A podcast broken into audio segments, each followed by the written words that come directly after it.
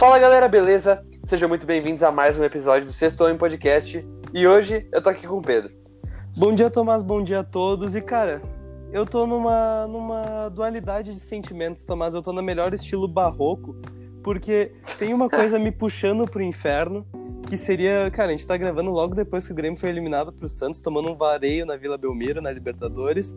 Mas o que me puxa para cima, o que me puxa pros céus, Tomás, é que a NBA volta dia 22. E como a NBA está voltando, Tomás, o que, que a gente veio, o que, que a gente veio falar aqui nesse episódio, cara? Olha, para quem não viu, a gente fez já um episódio de Dança das Cadeiras, Conferência Leste. A gente tá fazendo a parte 2, vamos falar dos moves e vamos falar o que esperar desses times aí que faltam, esses sete times que faltam. E acho que é isso, né? Cara, a ansiedade tá à flor da pele, Tomás, então taca o play no momento Anchor Breaker e vamos embora, pau no cu do Caio Jorge.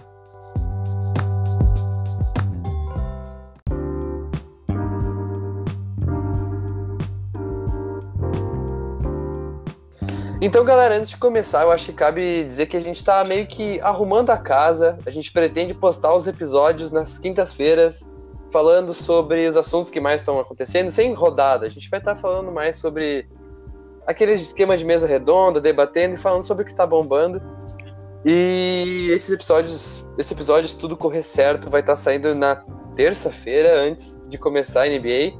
Se tudo correr certo, e ainda tem os outros episódios da Conferência Oeste, então a gente preferiu fazer bem separadinho para ficar organizado e não ficar muito longo e ficar bom. Mas acho que dito isso dá para começar, né?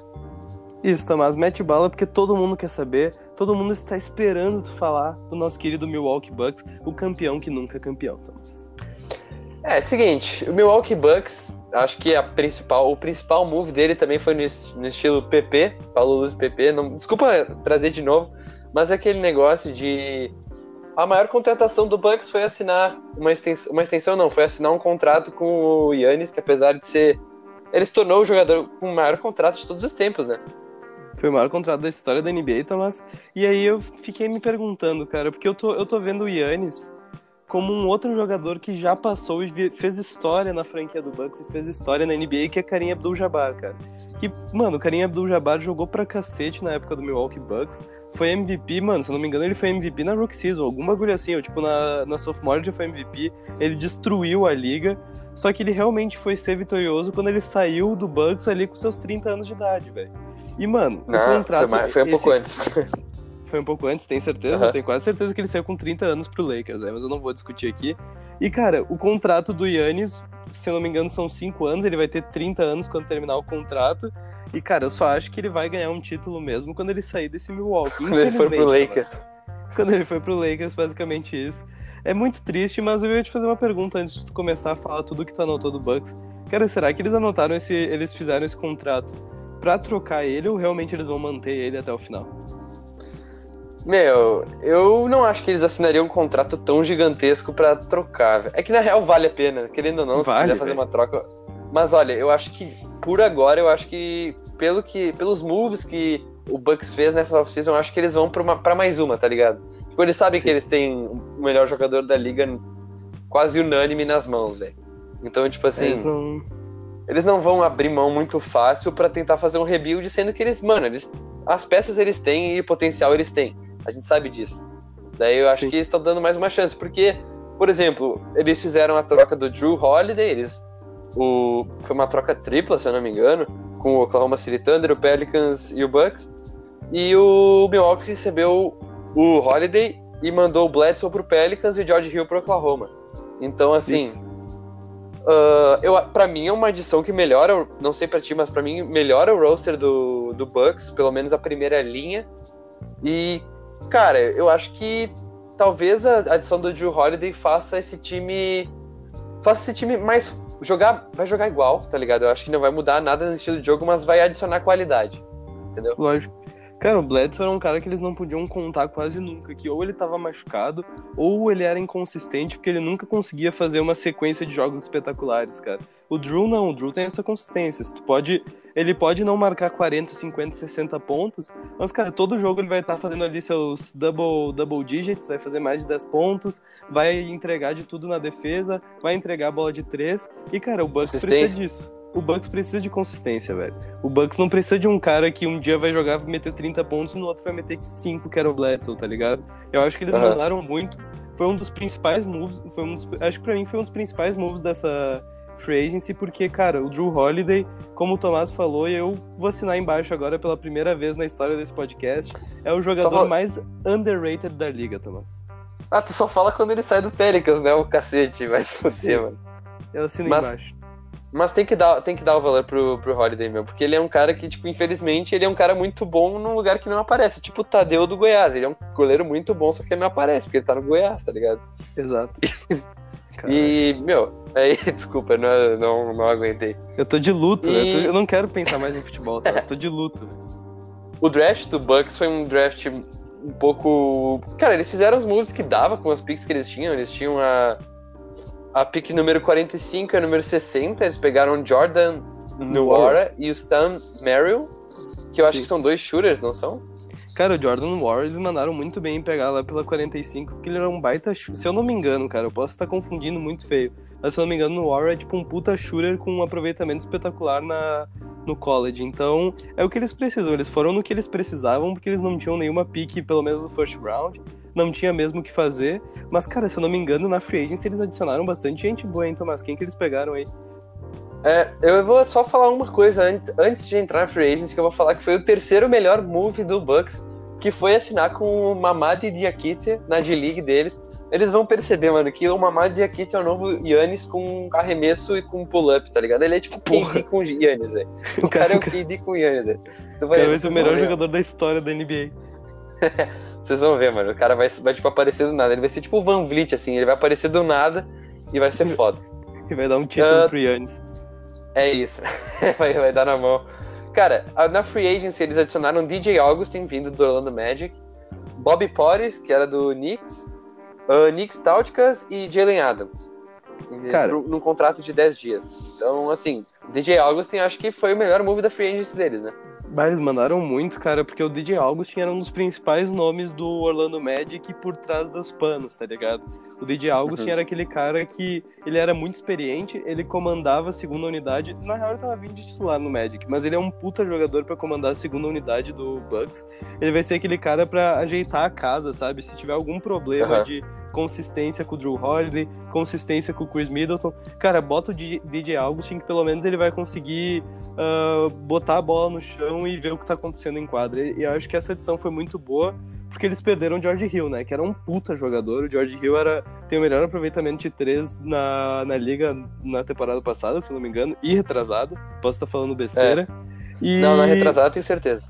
Sim, e cara, o George Hill foi uma puta perda, então acho que eles conseguiram suprir com a vinda do DJ Augustin. E eu tava falando pro Tomás, fora da gravação, cara, que o Bob Portis, pelo menos na época do, do Chicago Bulls, sim, ele era inconsistente, ele era juvenil, ele saiu na mão com o, com o Mirotic uma época, ele chegou a quebrar o nariz do Mirotic numa briga, se eu não me engano.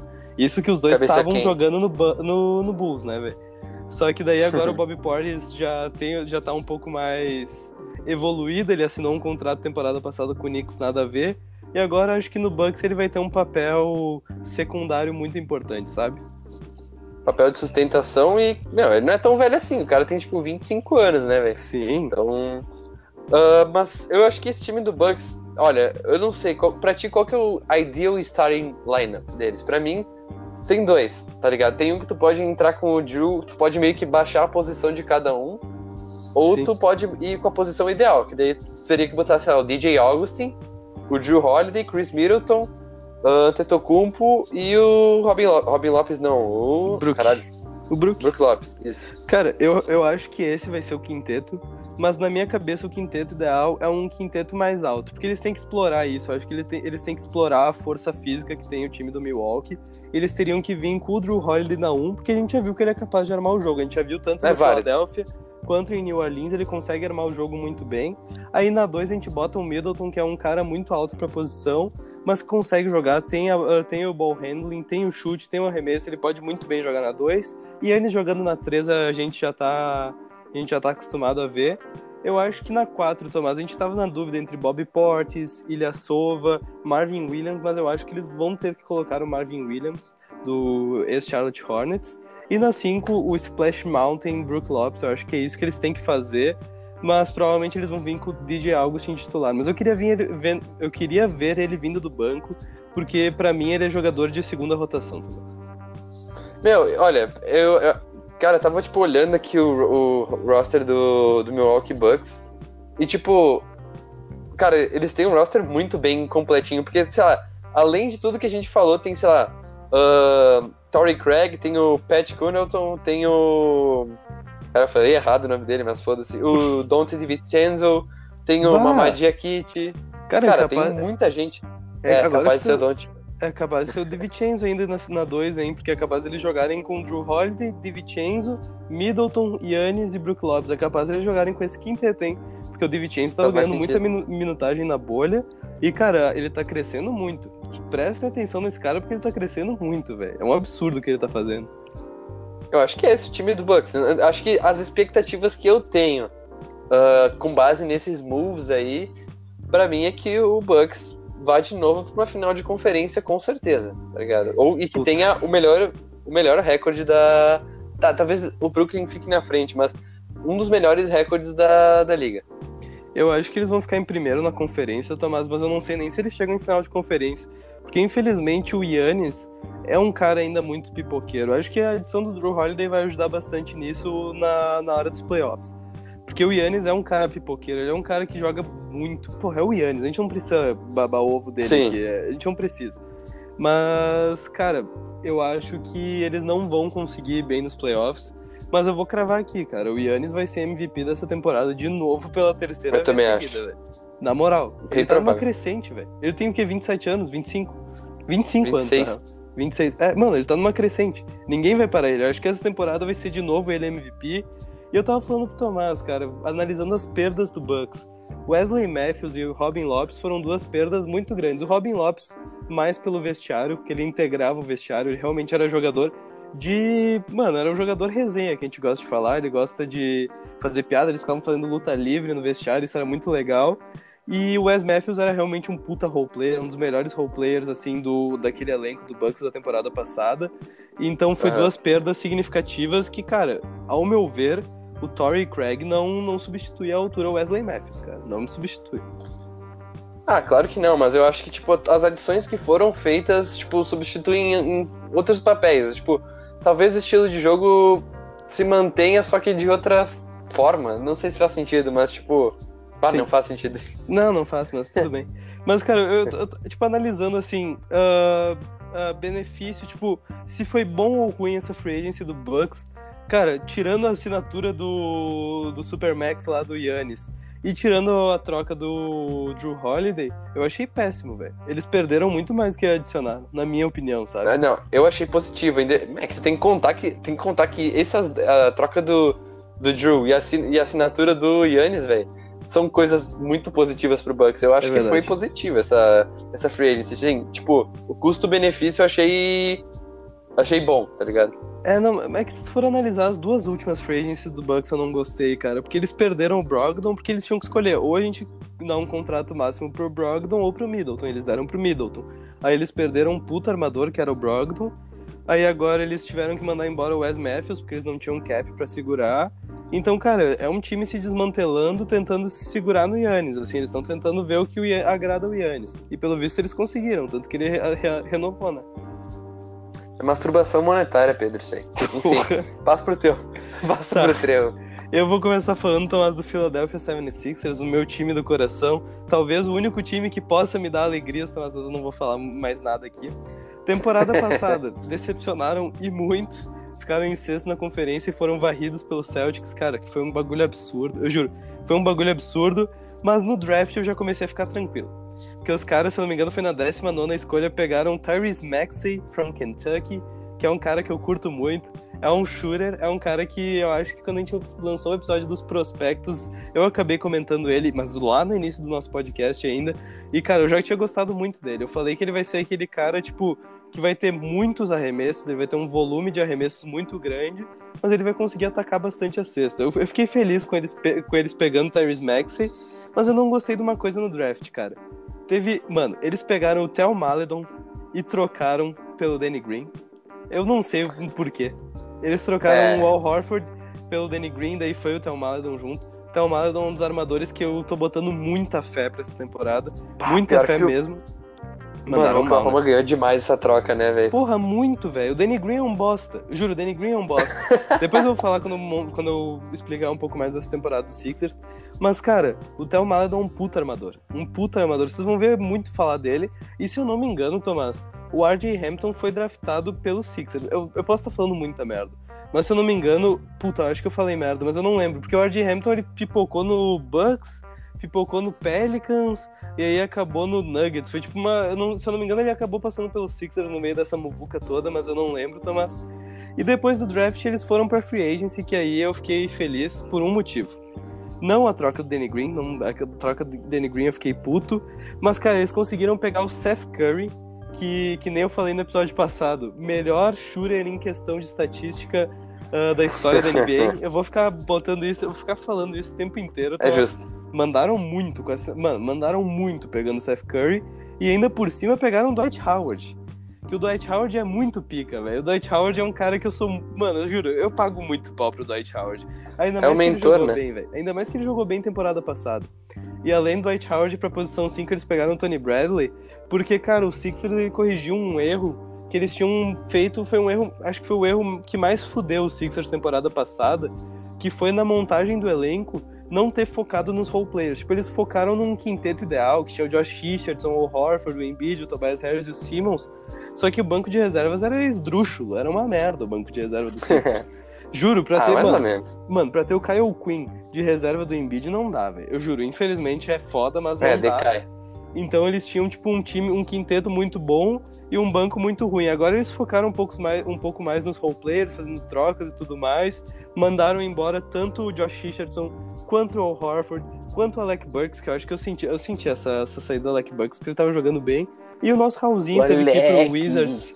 O Alec, para de fumar. Só que, cara, depois de ter mandado todo. É que eles tinham um projeto temporada passada com aquele quinteto que não deu certo mandaram metade embora e trouxeram o Doc Rivers, ou agora Mr. Rivers, pra ser o coach do time. Professor. eu gostei. O que, que tu achou do, do coach Rivers, Thomas? Eu, eu acho que vai fazer esse time funcionar, meu. O Doc Rivers, pô, o cara. Doc não, o Mr. Rivers, ele. Mano, o cara já tem, já tem título na, na carteira. E eu acho que é muito justo, velho. Tipo, eu acho que talvez o trabalho dele com o Clippers na temporada anterior, não com o Tio Kawhi, mas a temporada anterior talvez possa se repetir, tá ligado? Ah, no, no Sixers. Cara, Porque, tá, sei lá, tem dois caras que já são muito grandes, mas não são no nível Kawhi e Paul George. Sim. Tem bons role players, e eu acho que isso pode funcionar. Tem jovens, poucos jovens, mas tem tá ligado? Eu acho que o Mr. Rivers vai fazer funcionar isso aí. Cara, eu, tava, eu ia te falar, né? Porque todo mundo crucifica o Doc Rivers pela, pela temporada passada, com Kawhi, Paul George e tudo mais. Só que a galera esquece que temporada retrasada, com Shai Gildes Alexander, Landry Shamet, uh, Lou Williams, Montrezl Harrell, Zubat, cara, aquele time, mano, eles meteram dois jogos... 4-2. Meteram quatro, uh, tomaram 4x2 dos Warriors, velho, surpreendendo Deus e a todos. Eles jogaram muito aqueles pois é. playoffs, é. eles destruíram.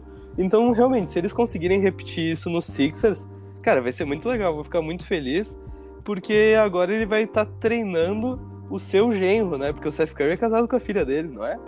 É, é verdade. Isso é da hora. É, não, pera, é genro, mano? É genro? Não é. Caralho, velho. mano, é? pensa que isso aí é tudo, é tudo family business, mano. Tudo, tá todo mundo junto. Isso aí é uma é árvore, árvore, genealógica, mano. É a máfia, é a máfia da NBA. é a máfia do apito, gurizada. Comer uh... UFC. Tá, então como eu comentei, eles, eles focaram no erro da temporada passada e pegaram os role players como Seth Curry, como Danny Green, Terence Ferguson, até o Tony Bradley, que eu gostei dessa, dessa edição, é um pivô que faz o básico, mas faz bem feito. Gostava do Tony Bradley na época do Utah Jazz, então vai que ele consegue integra, in, in, entregar, Tomás, essa palavra me... Não é difícil. Tá, tudo bem, não, não é, é difícil, tem que... Tá, Tomás, agora eu vou entrar num assunto polêmico. Vou, já estamos falando Diga. de Sixers.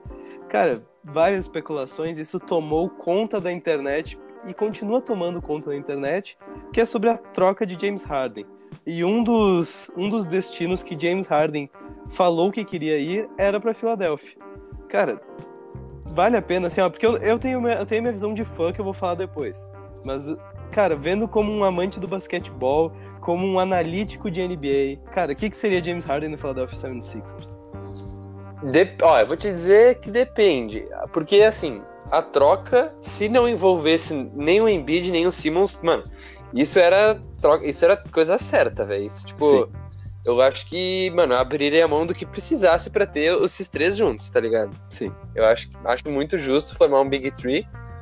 Mas, assim, tendo que, ir, que abrir mão ou do Embiid ou do Simmons, aí é outra coisa. Eu acho que não seria uma troca favorável. Uh, cara, porque, tipo, o Harden, ele tem que idade, tá ligado? Eu acho que ele tem uns ah, tá nos 30, 30 e...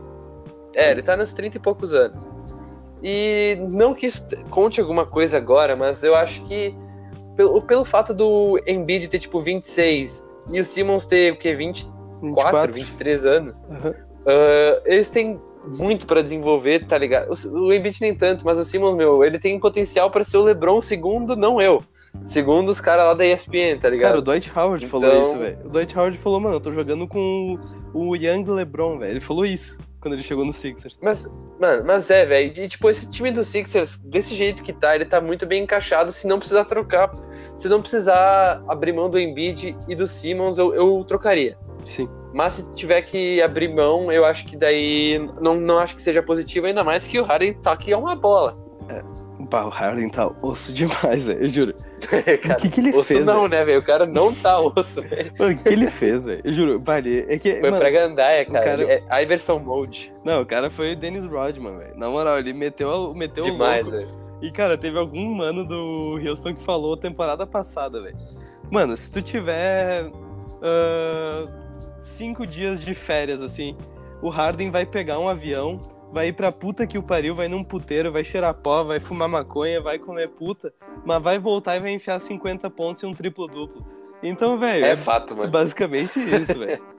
Mas, cara, falando como um fã do Philadelphia 76ers, eu não ia gostar mesmo que se a gente não abrisse mão do Ben Simmons e do Embiid. Porque, cara, pra pegar o James Harden sem mandar o Embiid e sem mandar o Simmons, mano, tem que mandar pique pra caralho, tem que mandar uh, Tobias Harris, tem que mandar vários outros role players, vários outros jovens. Cara, eu acho que é mancada. Eu acho que não vale a pena desmantelar um time por um jogador, por mais que esse jogador seja o James Harden, um dos melhores scorers Depende. da liga, da história da NBA. Cara, eu acho que não vale a pena, não cabe. Eu acho que o estilo de jogo do Harden vai ter que ser para um time em que eu não sei nem que time. Mano, porque eu só consigo ver o Harden no Houston. E não falando, tipo, realmente falando no estilo de jogo, eu só consigo ver ele no Houston. Não tem nenhum outro time que ele se encaixa, velho.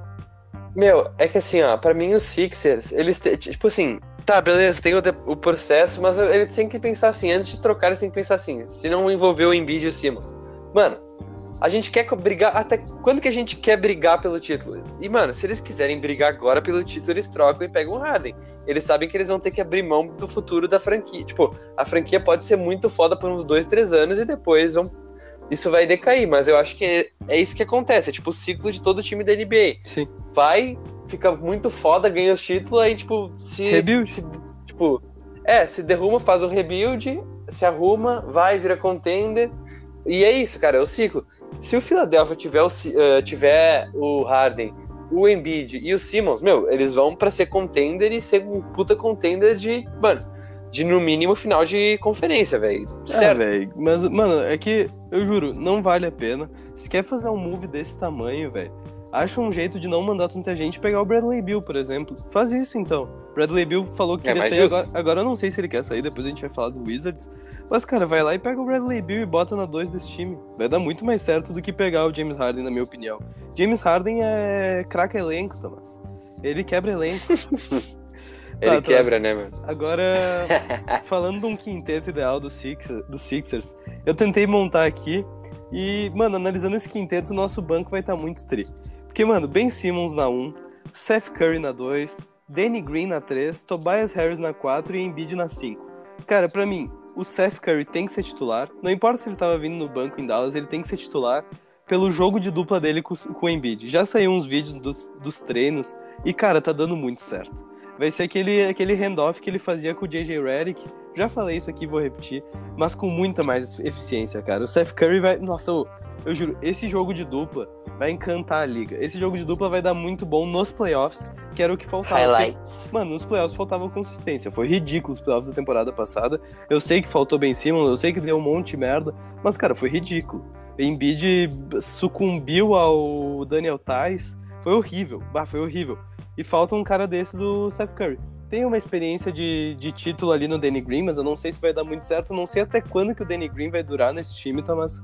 Porque, vai ser cara, trocado. Não faz sentido eles trocarem ele pelo Al Horford, velho. O Al Horford vale mais que o Danny Green. Desculpa, mas ele vale mais que o Danny Green. Muito mais, hein? E do banco, Na moral, Thomas? o... o banco vai estar... O que é, meu? Oi? Não, não entendi o que tinha falado, mas pode continuar. E o banco do Sixers, cara, vai ter o Tyrese Maxey, que já entrou bem no, na pré-season contra o Celtics, eu gostei do que eu vi. Vai ter o Matisse Tybul na sophomore season, que eu acho que vai ser muito da hora de ver. Juro, acho que vai ser muito da hora de ver o Tybul essa temporada, porque ele já evoluiu muito a defesa. E, cara, vai ter o Dwight Howard, vai ter o Tony Bradley, vai ter muita gente. Eu acho que o time do Sixers agora é um time de verdade, tá ligado? Que faltava muito. Meu, é, eu acho que esse time do Sixers vai ter legal de ver, mas eu acho que uma hora ou outra eles têm que abrir mão de ser, tipo, só um time muito bom que não vai pra frente e, tipo, mano, fazer algum, tipo, tá ligado? Uma blockbuster trade, tá ligado? Sim. Mas isso é só a opinião de quem quer ver ou um time se dá muito fogo. certo ou se fuder. Não, eu quero ver ou o Philadelphia dá muito certo ou ele se fuder, tá ligado? Cara, tipo, eu acho que. Eu acho que é isso. Eu acho que eles tinham que achar uma troca pelo Tobias Harris, mas não por um cara muito foda mas, por exemplo, uns três caras muito bons. Ou, mano, imagina trocar. Eu juro que isso não vai acontecer. Só é que, mano, a galera do Brooklyn é meio louca. Mas imagina meter um Tobias Harris pra um Lavert, velho. É capaz de dar pra fazer um bagulho desse. Lavert e mais dois, né, velho? É, não, mano, pra... Tobias Harris é mais valorizado. Sim, vale, mano. Mano, imagina pegar um Lavert e uma sign and trade do Jared Allen, sei lá. Fazer algum bagulho assim. Mano, coisa. Tá mano, ia dar muito certo. Vai dizer que não. É, mas não sei se tem cap, mas enfim. Uh, tá valendo. Posso passar pro Knicks? Vai. Tá, o Knicks no draft, acho que a principal move deles nessa off-season foi o draft. Eles draftaram o Obi Toppin. Eles deram muita sorte de sobrar na, na oitava pick. É que eles deram bastante sorte, velho. Tomás falando de que sobrar na oitava pick. escolha. Não, segunda eu nunca falei. Falou. Eu disse terceira. Tá, tá gravado não, aqui. Não. Segunda eu não falei, velho. Terceira pra baixo. Tu tava botando ele Cara, antes do Anthony Edwards. Não tava, mano. Não tava. viaja. Uh, tá, o Obitopin na, na oitava, que eu acho que vai. Que o Obitopin ele pode jogar tanto na 3 quanto na 4. Eu acho que nesse. Nesse uh, Knicks ele vai ser obrigado a jogar na 3, porque 4 é o que mais tem aqui. E o Emmanuel Quickly, na 25 escolha. Que eu vou ser bem sincero, eu não faço ideia de quem seja. Bem não... sincero, a gente tem que aprender isso aí. Não vou conseguir adicionar e... nada sobre ele também, Thomas. Cara, de trade eles pegaram o Omar Spellman e o Jacob Evans, uh, do Minnesota Timberwolves.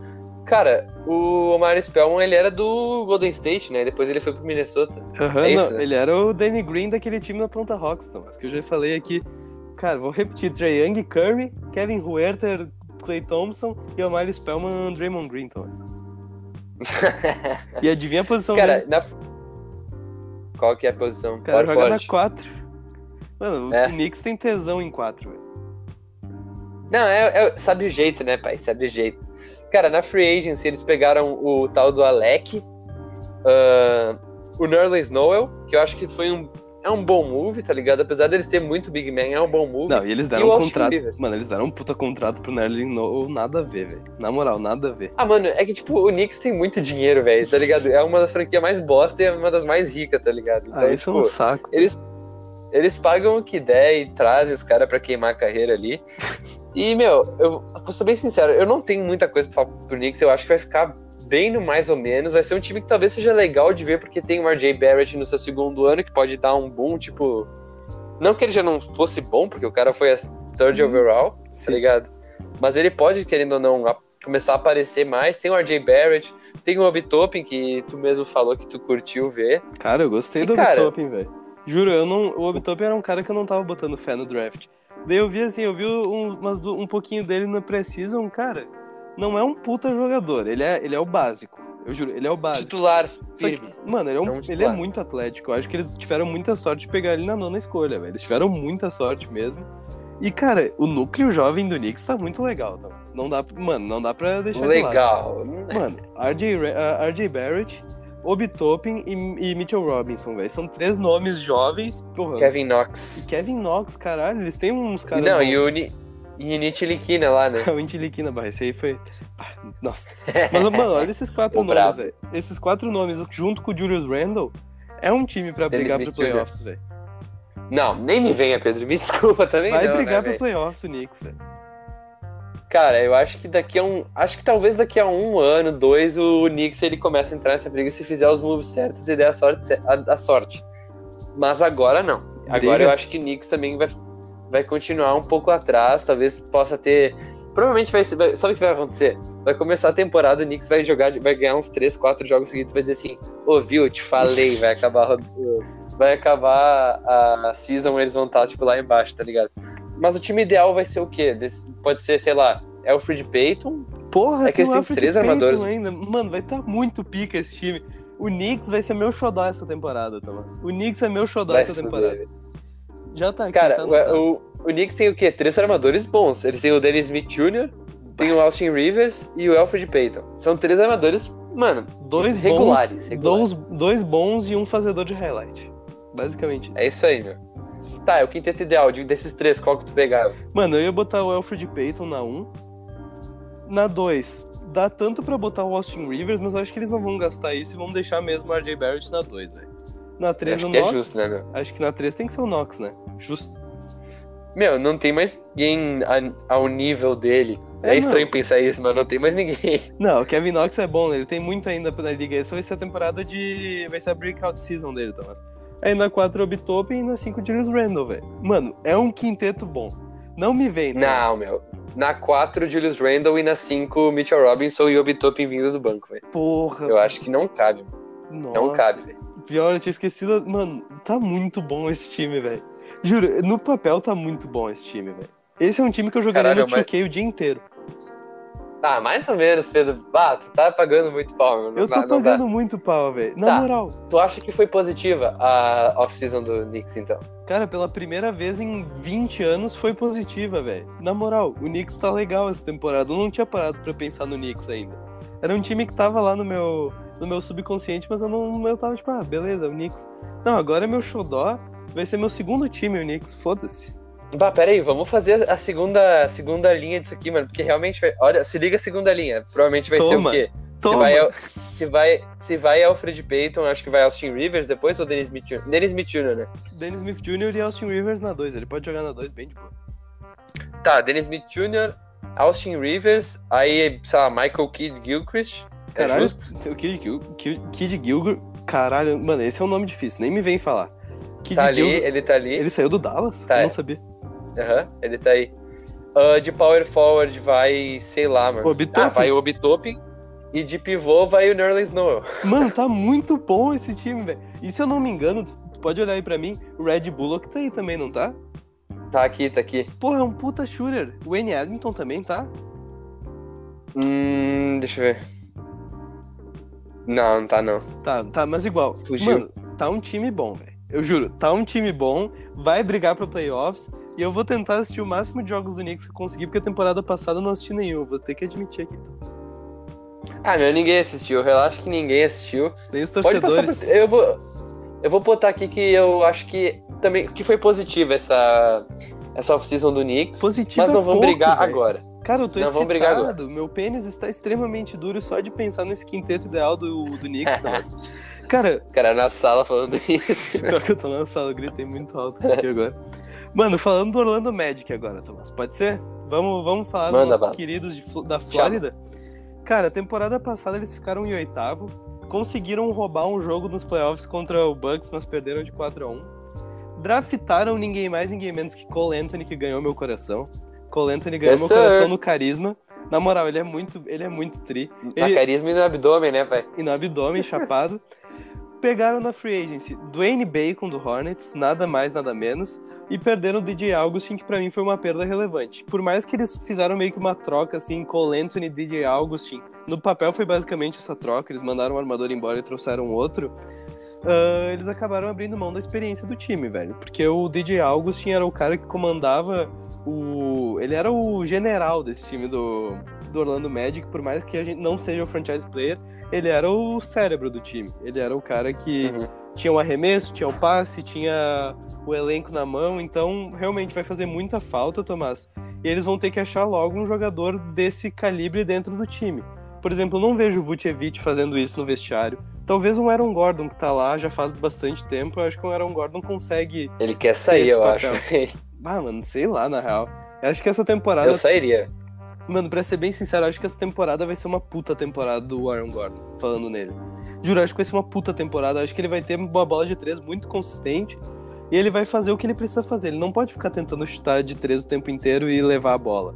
Ele tem que ser um cara que faz pick and roll, que pega rebote, que defende, que ataca a cesta com agressividade. Cara, se ele fizer isso, vou botar aqui, é capaz dele ser um All-Star, Thomas. Não, não. Acho que daí também já é muito, meu, porque Cara, eu acho que pra ser All-Star precisa muito mais de tu estar tá jogando bem. Tu precisa estar tá num time que te, que te ajuda a jogar, tá ligado? E eu não acho que o Orlando Magic esteja nesse calibre. Eu acho ah, que é mais provável, sei lá, deve ser mais provável do, do Fultz ser do que ele ser, mas nenhum dos dois vai, vai ser, tá ligado? Tá, pode crer. E falando em Fultz, cara, eu, eu tô achando que o, o Magic pode acabar surpreendendo um pouco essa temporada, porque o que a gente vê, eu sei que pré-season não, não representa nada na ordem do time. Mas, cara, o Markel Fultz, e o Cole Anthony, ambos estão jogando muito. Os, os dois estão jogando yes, muito. Sir. Cara, se eu não me engano, teve um dos jogos que os dois. Uh, os dois combinaram para tipo quase 50 pontos, que é um absurdo. Então eu não sei como é que eles vão fazer, se eles vão jogar com o Michael Fultz na 1 e o Cole Anthony na 2, ou um ser reserva do outro. Eu realmente não sei como é que vai ser. Mas, cara, eu tô esperançoso para ver isso aí. Vai ser, vai ser curioso ver os dois jogando, porque o Michael Fultz, todo mundo quer ver ele dar aquela virada de chave, né?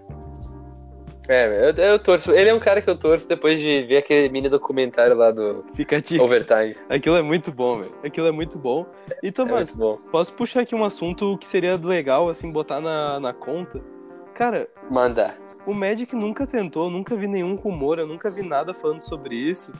Mas uma troca pelo Vucevic ia ser positivo, porque eu garanto que tem muito time querendo o Vucevic. Porra, um, é um pivô, All-Star, joga muito Porra, vai ter algum faz time tudo. que precisa dele. É, ele faz tudo. Vai ter um time que precisa dele. Eu nunca vi ninguém falando em troca.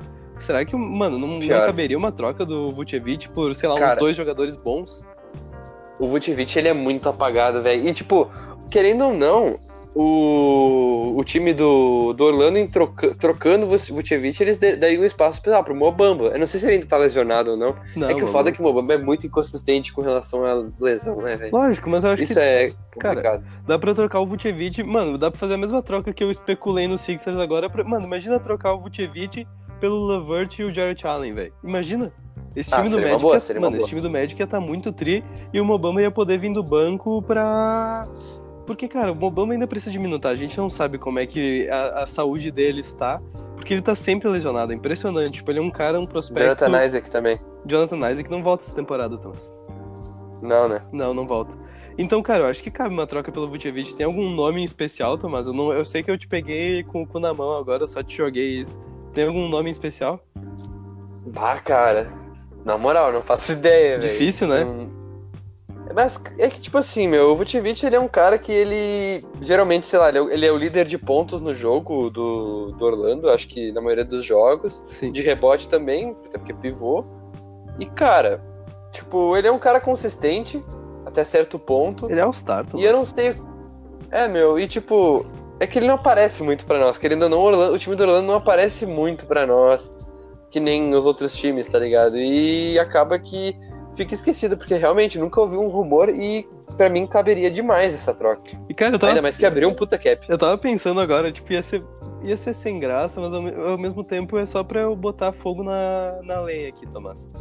Cara, o, o Rudy Gobert, hoje, no dia que a gente tá gravando, recusou assinar contrato com o Jazz. Ele não vai renovar com o Jazz, pelo menos não agora no início da temporada. Então, cara, seria uma troca que não ia mudar porra nenhuma, mas ia ser interessante ver o Vucevic junto com o Donovan Mitchell, hein? Parando pra pensar assim, ah. velho, é um pivô ref, refinado, mano. É verdade, mano. E pagando bem, né? Que mal tem. Você tá pagando? Você tá pagando, cabe. Uh, é, tipo, eu, eu, sendo o Rudy Gobert não ia gostar de ir pra Orlando, mas, tipo, paciência, velho. Ah, mano, o Rudy Gobert, ele é. Eu, ele caiu muito no meu conceito, velho. Ele caiu muito no meu conceito, juro. pois não. é, de todo mundo. Tá, então, Tomás, eu fui tentar montar um quinteto ideal e vocês têm que entender a palavra ideal, cara. É o meu ideal. O Tomás pode me corrigir aqui, mas esse é o meu ideal. Com Markel Fultz na 1, Cole Anthony na 2, Evan Fournier na hum. 3, Aaron Gordon na 4 e Vucevic na 5 Lembrando que Terence Ross, ele é o sexto homem desse time. E, cara, o Terence Ross tem que vir do banco. Ele é aquele, aquele mesmo caso do. Desculpa, do Lou Williams. Ele tem que vir do banco. Por mais que ele tenha uma minutagem absurda, ele tem que vir do banco. É, para mim, o Terence Ross é isso. E, Tomás, eu não botei ele é tipo o incendiário. Exato, eu não botei o Cole Anthony no banco de reservas, porque, cara, na segunda, a segunda linha do Orlando Magic, o Terence Ross fica com a bola o tempo inteiro. Teve até um jogo, se eu não me engano, ele meteu uns 40 pontos sem nenhuma assistência e sem nenhum rebote. Tu lembra disso? Ele não fez nada, ele só pontuou. Não, foi tipo uns 30. Foi tipo é, uns 30, não foi 40, mas eu tô ligado. Foi um absurdo, velho. Aquele jogo foi mais de 30, porque foi um absurdo aquele jogo. E ele não deu nenhuma assistência e nenhum rebote. Então, cara, não dá pra ter um, um Cole Anthony vindo do banco, sendo que o Terence Ross vai manipular toda a posse, tá ligado? Eu acho que cabe uhum. muito mais um Anthony fazendo uma dupla com o Fultz ali de armação, que eu acho que vai ser muito legal de assistir, muito legal mesmo. Tanto que, que o Cole Anthony tem tudo para ser um shooting guard, porque ele é, o que ele gosta de fazer é criar arremesso para ele mesmo. E o Fultz é um bom armador, uhum. é um cara que consegue achar o passe para outros, outros companheiros. Então é interessante esse, esse duo, Tomás. Por que, que tu não gosta? Não, não, não falei que eu não gosto, cara. Eu acho que pode, pode ser interessante, mas, tipo, por ser um rookie, talvez precise de um pouco de ganhar uma rodagem vinda do banco e, tipo, ir crescendo, tá ligado? Não dá pra chegar no time já querendo ser titular, tá ligado? A não ser que seja, sei lá, um Zion, um Yamoran, tá ligado? Eu acho que tem que ir aos pouquinhos, mas caberia, velho. Não, não, não, não vejo por que não, tá ligado? Teria na na, no banco de reservas Michael Carter Williams para fazer a boa. É verdade. Uh, tu botou Evan Fournier nesse time, né? Sim, é porque. É, porque com o Isaac uh, lesionado não tem como, né? Porque o Jonathan Isaac é. ele jogaria na 3, o Fournier jogaria na 2 e o Fultz na 1. Mas. Pode crer. Tá ligado? Então, tipo, ou eles vão baixar a posição, ou eles. Cara, dá pra fazer o Fultz, o Fournier, o Aaron Gordon na 3, que eles já tentaram isso mais de uma vez. E agora vai ter a volta do Alfaro Camino, que não mal jogou a temporada passada por lesão, né? Esse cara é monstro, velho. Na moral, esse cara é monstro. Ele era, um, ele era um dos principais jogadores daquele time do Portland, assim, ele, ele ajudava muito naquela rotação do Portland. Então ele vai ser um cara que eu não, não, não duvidem, não estranhem de ver ele no time titular do Orlando Magic, velho. É o homem mundial, velho. Na moral, esse cara ele defende a camisa, a, defende a peita, mano. Pior que ele é bom mesmo, Tomás. E cara, do Magic eu não tenho muito mais coisa para adicionar, não. Mas eu quero muito ver Fultz e Cole Anthony jogando juntos. Off-season positiva, então? Ou negativo? Cara, eles não fizeram nada no off-season, né? Isso que foi bizarro, mano. Positiva pelo, Cole, positiva pelo Cole Anthony e só. Sim, porque eles pegaram o Dwayne Bacon e perderam o DJ Augustin. É capaz de até ser negativa pela perda do DJ Augustin, velho. Ah, mais ou menos. Acho que o Cole Anthony pode ser uma. Pode ser uma adição boa, tá ligado? A curto prazo. Beleza. Longo prazo não sei, mas a curto prazo acho que é boa. Beleza. E já vou passar aqui pro Toronto Raptors, então, pode ser? Pode ser o. Puta, depois eu falo uns bagulho que eu vi do Kawhi muito bom. Pode mandar bala. Olha, para mim, eu já vou começar falando que para mim o Toronto Raptors perdeu. Perdeu, tá ligado? Eu, eu. Tipo, sem contar com eles terem assinado uma, a extensão com o Van Vliet. E, tipo, esquecendo isso, porque isso não faz parte de move de off-season necessariamente. Tô dizendo de adições ou de reassinar com, com alguém. Uh, sem contar isso, para mim o Toronto perdeu, porque eles draftaram tipo, o Malachi Finn e o Jalen Harris, que são caras que são relativamente desconhecidos, assim, não acho que... Eu sei que o Toronto é muito bom de fazer isso, de pegar uns caras nada a ver e transformar eles em, em bons assets, Sim. tá ligado? Uhum. Mas, tipo, pensando que pode dar mais ou menos, vai ser só um asset a mais. Eu acho que foi um draft regular. Na free agency eles pegaram o Aaron Baines, que talvez tenha sido o melhor move deles de free agency. Eu curti, mano. Eles reassinaram com o Chris Boucher, uh, com o DeAndre Baker e com o Alex Lane. Kevin Durant francês, velho.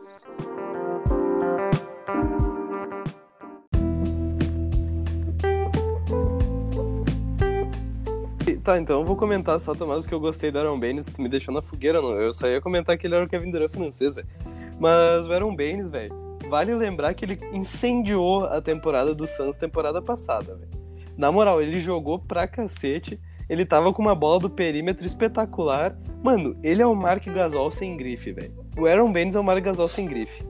Nem me venha. Vai Cara, dizer que não é. Sabe, é, ele é, ele é, ele é. Querendo ou não, ele tem essa, essa pegadinha. E, mano, ele não, ele não é melhor que o Marc Gasol, mas assim, ele é mais confiável na bola de três, tá ligado? Eu acho que acho atualmente que... ele é melhor que o Marc Gasol, velho. Eu acho que atualmente ele é melhor que o Marc Gasol. É, porque a gente não viu, né? Eu vou te dizer só, só o que, que eles perderam, né? Cham... Acho que só o fato deles não terem o Sérgio Baca mais, eu é acho verdade. que foi uma puta de uma perda, velho.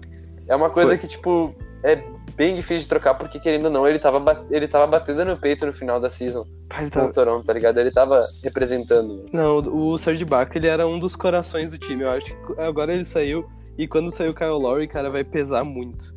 Porque são, era, era, era o coração do time, cara. Era o cara que defendia, era o cara que entregava tudo. E, mano, ele tava até desenvolvendo bola de três, né? Eu acho que o Clippers mandou uhum. muito em trazer o Ibaka. Ou eles mandaram muito em pegar o Ibaka. Muito, né, velho? E, cara, realmente, eu gostei da, de, deles terem assinado contratos com o Van Vliet. Mas é uma pena, cara, porque eles não têm nenhuma superestrela além do Siakam agora. Tipo, não que eles tinham antes, mas eles não têm nenhuma superestrela. E agora realmente é só Siakam e Laurie. E Van Vliet. Ah, nossa, me perdi tudo aqui. Mas, cara, o Toronto, temporada passada, foi uma surpresa. Isso a gente não pode negar. E eu acho que essa, eu acho que essa temporada não vai ser tão surpresa assim. Eu acho que eles vão classificar lá para sétimo, sexto da temporada. Eu também acho. Eu sei que não Eu dá, acho que eles vão passar em sexto. Não dá pra duvidar do Nick Nurse nunca, né, velho? Porque o cara foi o coach of the year da temporada passada, ele é muito foda. Só que, mano, eles não têm asset pra, pra brigar lá no topo. Eles não têm. É, meu, eu acho muito difícil o Toronto estar tá pra briga mesmo, porque, querendo ou não, vai, vai decaindo, tá ligado? Ah, foram campeões, aí agora, ah, se seguraram, estavam bem. E com esses moves, eu acho que eles vão, tipo, o time vai se desfazendo, mesmo que continue um time com um overall bom, é um time que tá se desfazendo, tá ligado? Sim. Tipo, ganhou e agora tá, tá caminhando pra procurar é um rebuild, novos véio. horizontes. Cara, eles vão ter que montar um time em torno do Pascal Siakam, eles vão ter que dar um jeito e, cara, eu, como o Masai Ujiri é um puta GM, ele é um. Mano, o Masai Ujiri é, um, é o melhor é. GM que tem na liga, junto com o. Sempre esqueço o nome do cara do OKC, mas beleza, vale aqui. Uh, cara, é capaz ele conseguir montar um puta rebuild sem a gente ver, tá ligado? Ele, eu, eu acho que uhum. os caras bons têm isso, véio. eles montam um rebuild, tipo, sem ninguém perceber, do nada eles vão estar tá lá e vão ser contender de novo. Eu acho que ele vai conseguir montar Pode um ser. time ao, ao entorno do Siakam tomara que o Van Vliet renda o que ele rendeu temporada retrasada, porque na bolha ele foi bem apático, cara. Na bolha, se ele jogar o basquete que ele jogou na bolha, me assusta um pouco esse futuro do Toronto Raptors, tá? Pior, mano. E, cara, o Siakam também, meu, ele, é um, ele tem que se tornar um jogador mais consistente, querendo ou não, um jogador que, tipo, não seja um, um cara... Mano, ele meteu 12-12 num jogo e, tipo, no outro ele mete 1 de 12, tá ligado? Sim. De field goal. Porque ele meteu dessas em uma no jogo nos das finais. Cara. É, ele meteu nos playoffs, isso. É, mano. E é isso, cara. Eu acho que, para mim, de Toronto, eles foram de neutro para negativo. Para mim, sendo bem sincero. Cara, pra mim foi negativo porque eles ainda perderam o Ronda Rawlings Jefferson, né? Que eu gostava dele, cara. Juro, eu gostava eu também, dele. Ele era melhor. Ele é uma das melhores cartinhas que tem para te pegar no início daquele jogo da, da NBA de cara. E ele é legal, mano. Ele é resenha. Tipo, mano, eu não vejo o Toronto Raptors competitivo essa temporada. Mas por outro lado, eu vejo um time muito competitivo e mais ainda, Tomás. E também foi uma surpresa. Sim, eu já engatei para falar aqui do Miami Heat, que tempa, tem, mano, temporada passada eles foram campeões da Conferência Leste, calando todo mundo. A gente tem que falar que, mano, ninguém é. esperava isso do Miami Heat. Só tu, só tu. Não, não, não vou pagar porque quando eu, eu coloquei o hype quando eles já tinham começado a destruir na bolha. Eu botei o hype quando eles já começaram a destruir. E, cara, óbvio, perderam as finais pro Lakers tudo bem, velho. O Lakers de LeBron James e Anthony Davis não tem o que fazer. O Heat, no draft, pegou o Precious Achua, que para mim foi basicamente a substituição do Derrick Jones Jr. Tipo, Derrick Jones Jr. foi para Portland, eles pegaram o Precious Achua, que é outro dunker, que pelo que o Tomás viu, porque tu assistiu o jogo do Heat na Precision, né? O que, que, ele, que, que ele adicionou, só pra eu saber, assim? Cara, Heat Pericles, né? Óbvio que eu ia assistir. E o que o. Ele, tipo, ele meteu muito turnover, mas eu acho que isso é comum de uma estreia, querendo ou não. Não é turnover, ele, tipo, queimava umas bolas de três, tá ligado? Ele, ele, deve ter acertado, acho que, uma ou duas bolas de três, mas ele queimou bastante e per perdeu algumas posses. Mas eu acho que o que ele vai adicionar mais pra esse time é atleticismo mesmo, tá ligado? Fazer um pick and roll e já ir cortando para dentro e receber a bola, tipo, pra, sabe, fazer uma dunk e tal. Eu acho que ele vai ser um jogador que, não, que tipo, vai ter que desenvolver um pouco o perímetro, assim. Mas só o fato dele estar tá tentando, se preocupando em passar, em rodar a bola, que é o estilo de jogo do Miami, eu acho que isso já é já é importante porque já tá adquirindo a mentalidade do time, tá ligado? Lógico, cara, e falando em adquirir a mentalidade do time, a mentalidade do Eric Spoelstra, eles trouxeram o Mo Harkless e o Avery Bradley, que são dois role players que não, não costumam jogar muito com a bola na mão. Então eu gostei muito dessas duas adições. O Avery Bradley é um puta jogador, o Tomás paga bastante pau pra ele, né? Não, não, não pago. Eu acho que, como eu falei, esse cara aqui é o 007, velho. Ele tava no Lakers, tava no Lakers, agora ele pegou a informação, ele vai trazer pro Hit e eles caras vão ser campeões. Caralho. Tá Mas, Tomás, é isso. a gente tem que falar que o Hit perdeu muito nessa off-season. Eles perderam muito porque eles perderam, além do Derrick Jones Jr., Solomon Hill, eu só botei só pra zoar mesmo. Mas eles perderam oh, Jay, Jay Crowder, que para mim é uma peça fundamental e insubstituível, cara. Eles não vão conseguir substituir o Jay Crowder. Não tem nenhum jogador à altura do que ele fazia nesse time do Miami. Então aí o Eric Spoelstra vai ter que vai ter que baixar o dedo santo e vai ter que achar alguém para substituir ele, porque porra, o Jay Crowder era uma das almas desse time. Porque, cara, tu ia falar alguma coisa? Desculpa. Não, pode falar. É que, mano, o time do Hit, ele era. ele funcionava jogando sem a bola. Tipo, não tinha um cara que monop... O Jimmy Butler, pelo incrível que pareça, ele não, ele não pegava a bola, driblava e arremessava. Ele. Só se precisasse muito, velho. É, não, se não precisava, se precisasse muito. Porque o time do Hit era todo mundo jogando sem bola, recebendo corta-luz sem bola, até sair alguém livre. Quando saía alguém livre, essa pessoa arremessava e acertava. Tanto que eles tinham um dos melhores aproveitamentos da, do perímetro. Então o Hit perde muito com a saída do Jay Crowder, mas eles trouxeram dois jogadores que vão ser muito importantes para esse tipo de funcionamento. Além disso, Tomás. O Donis Haslem mais um. Porra, ele vai estar tá nessa temporada, hein? Ele vai estar tá nessa temporada. Vai, né? O cara assinou de novo, velho. Que absurdo. Que horror, velho. Que absurdo. Mas é importante falar que essa vai ser a terceira, a segunda temporada tanto do Kendrick Nunn quanto do Tyler Hero, e eu tô muito curioso para ver a temporada dos dois, Tomás, porque a rookie season e deles... do Duncan Robinson. É, não, mas o Duncan Robinson já tava na liga há um tempo, né? Óbvio que na D-League, mas tudo bem. E o, mano, o Kendrick Nunn e o Tyler Hero vão ter a sua sophomore season, e, cara, eu tô muito curioso para ver a evolução dos dois, tá ligado? Porque o Tyler Hero, ele é um jogador que, tipo, a galera tá colocando ele para ele ser do nível do Devin Booker. E eu não duvido, porque ele tem muita personalidade, isso ajuda muito. E o Kendrick Nunn, cara, ele foi muito abaixo na bolha, mas ele ficou em terceiro na votação para Rookie of the Year temporada passada. Então são dois jogadores uhum. que têm um teto muito alto. Na minha cabeça, eles têm um teto muito alto para evoluir, eu não sei na tua. Então eu acho que esses dois novatos e o Duncan Robinson vão explodir de vez essa temporada. Eu acho que eles vão trazer o Heat para um nível de contender maior ainda. Eu acho que isso vai ser muito importante. E a minha opinião mais sincera ainda, Tomás, o Adebayo vai fazer uma temporada assim, ó, de fuder. Ele vai ser. Ele seria. ele seria o titular no All-Star se tivesse. E ele vai destruir. Mano, ele vai destruir esse ano. Ele vai ser assim, ó, o All NBA First Team. Ele vai jogar pra caralho. A galera não tá pronta para essa discussão ainda. Mas o Adebayo vai destruir a liga. E o Hit. Nossa, velho, eu não sei nem o que falar, Mas juro, eu não sei o que falar. Não, uh, só que eu vou adicionar aqui do Tyler Hero, porque eu pelo que eu vi do jogo, ele parece, do contra o Pelicans, ele parece estar tá um pouco mais assumindo mais a responsabilidade. Agora ele já não tá mais com aquele medo que a gente parece ver do Rookie, tá ligado? De talvez pegar tentar um arremesso um pouco mais perigoso, tá Nossa, tá mas ele nunca tentar uma jogada isso. individual. não, não mano, ele aquele floater que ele meteu, velho, que ele jogou no teto tá, a bola, tá. mano. Tá, não, mas é que, tipo, o que eu digo é que parece que ele tá menos receoso com algumas coisas, tá ligado? Sim, sim. Eu acho que isso é importante. E esse time do Heat, apesar das perdas, eu acho que tá, continua um time competitivo, um time bom. E sei lá, meu, uh, Maurice Harkless não vai substituir muito bem o. O Jay Crowder, né? Não... O Jay Crowder. Uh -uh. Mas, cara, nunca se sabe, velho. Às vezes baixa um santo quando precisa, tá ligado? Sim. Acho que. Mano, qualquer coisa é Kelly Olynyk neles e acabou, né? Pior que o Kelly Olynyk é um pivô com o melhor aproveitamento de bola de três temporada passada, então isso vai ser muito importante. E Tomás, como a gente fez um raio-x do time do Knicks, eu acho que cabe um raio-x do time de Miami. Porque, mano, o quinteto ideal é meio óbvio. Goran Dragic, Duncan Robinson, Jimmy Butler, Kelly Olynyk e Adebayo. Para mim, esse é o quinteto ideal deles. Só que o banco tá, vai ser, ser, muito forte, cara. O banco vai ser muito forte, porque eles vão ter Kendrick Nunn, Tyler Hero, Igodala, Precious Achiuwa e o Myers Leonard, e ainda vai dar para encaixar o Mo Harkless que tava jogando nessa pré-season. Não sei se eles vão, se ele vai vir do banco, não sei como é que eles vão encaixar ele nesse time. Sabe. Mas, e cara, Cris Silva, pai. E Cris Silva. Mano, esse time tá muito forte, cara. Esse time é um time que assusta se tu lê no papel, tá ligado? Porque, por mais que. Eu juro, é impressionante, porque as peças que substituem o time titular poderiam ser titular em qualquer outra franquia. Cara, vem o Tyler Hero vindo do banco vai ser muito foda. Ele tem que vir do banco, eu acho. Na minha opinião, ele tem que vir do banco.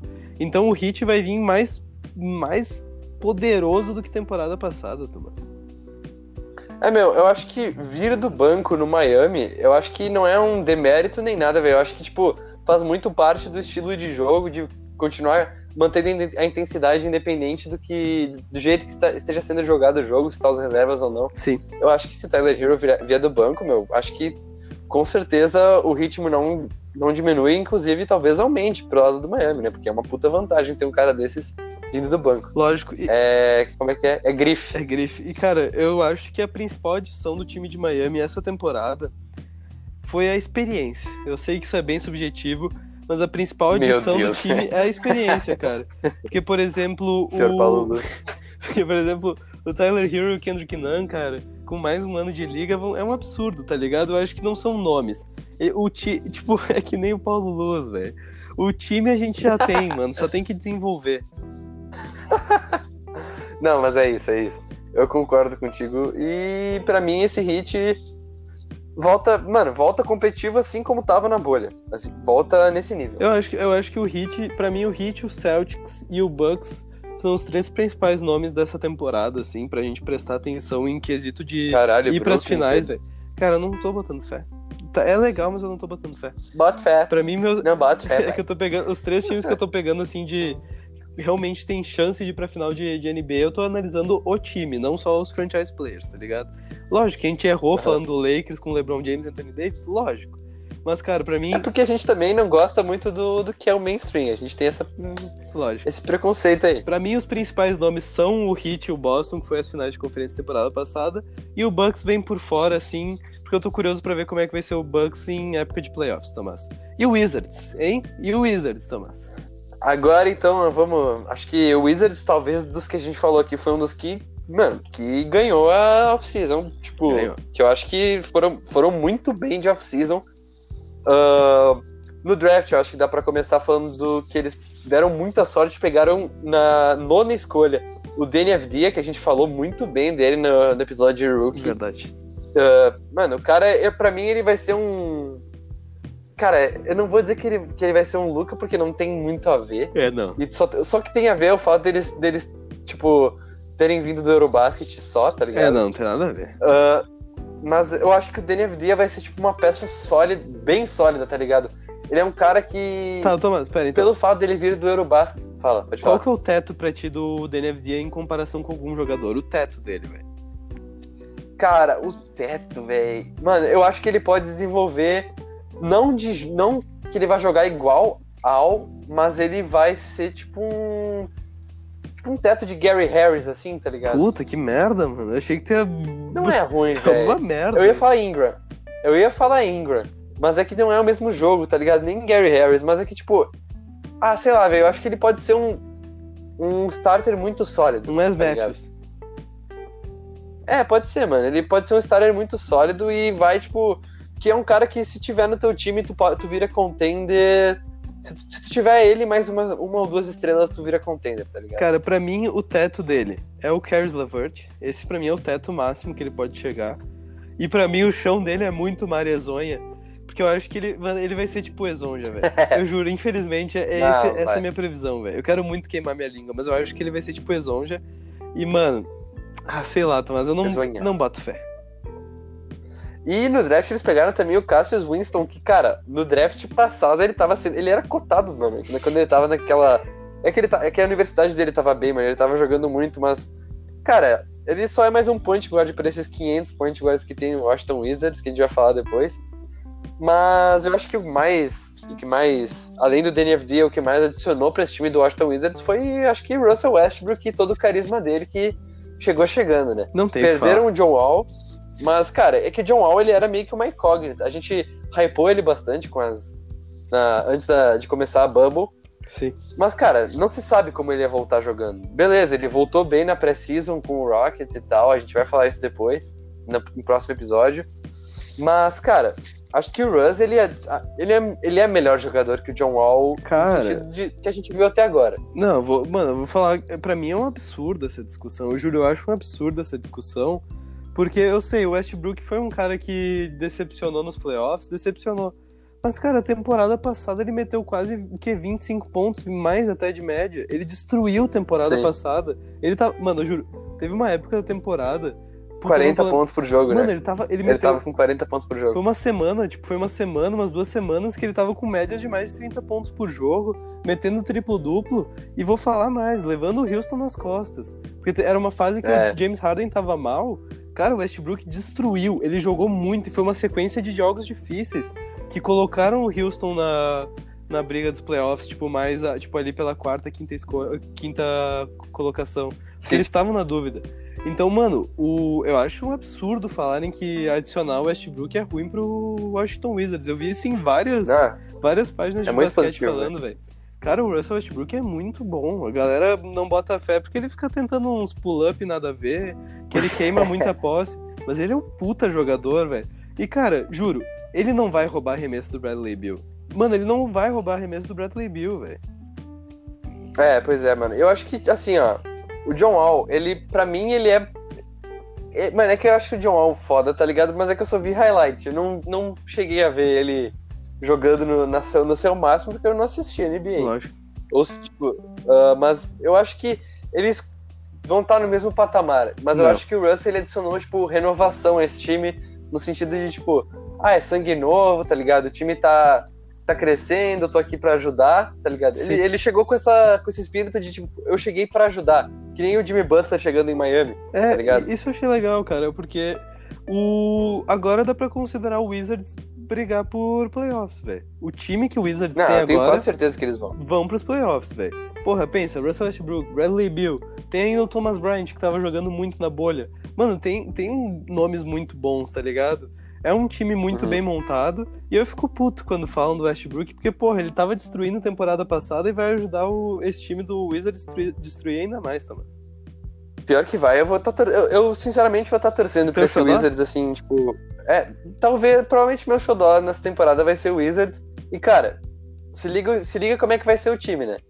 Russell Westbrook, Bradley Bill, acho que Daniel Dia, cabe ou uh, Da- Davis Bertans? Não, é o Bertans vem do Bertans banco, joga né? na, Não, e o Bertans joga na 4, porque ainda tem o Troy Brown Não. Jr. que tava jogando bem na bolha. Na O 3. Hashimura, né, Pedro?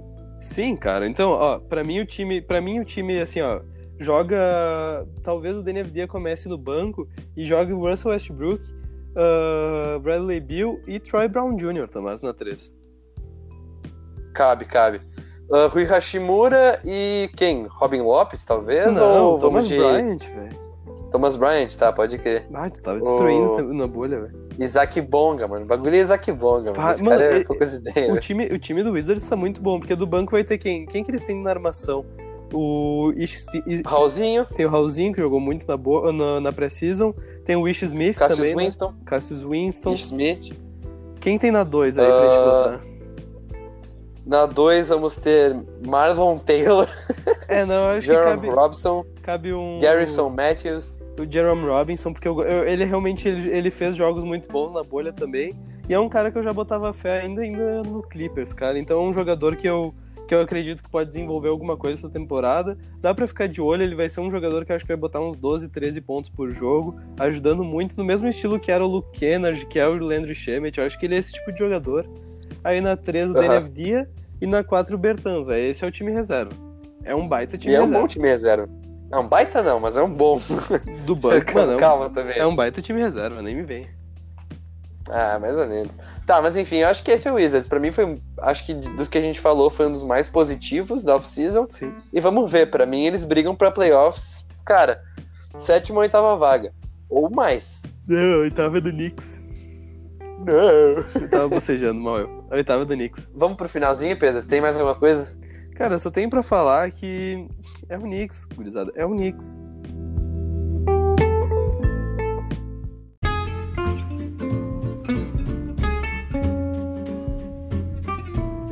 Então, galera, esse foi o episódio. Espero que vocês tenham gostado.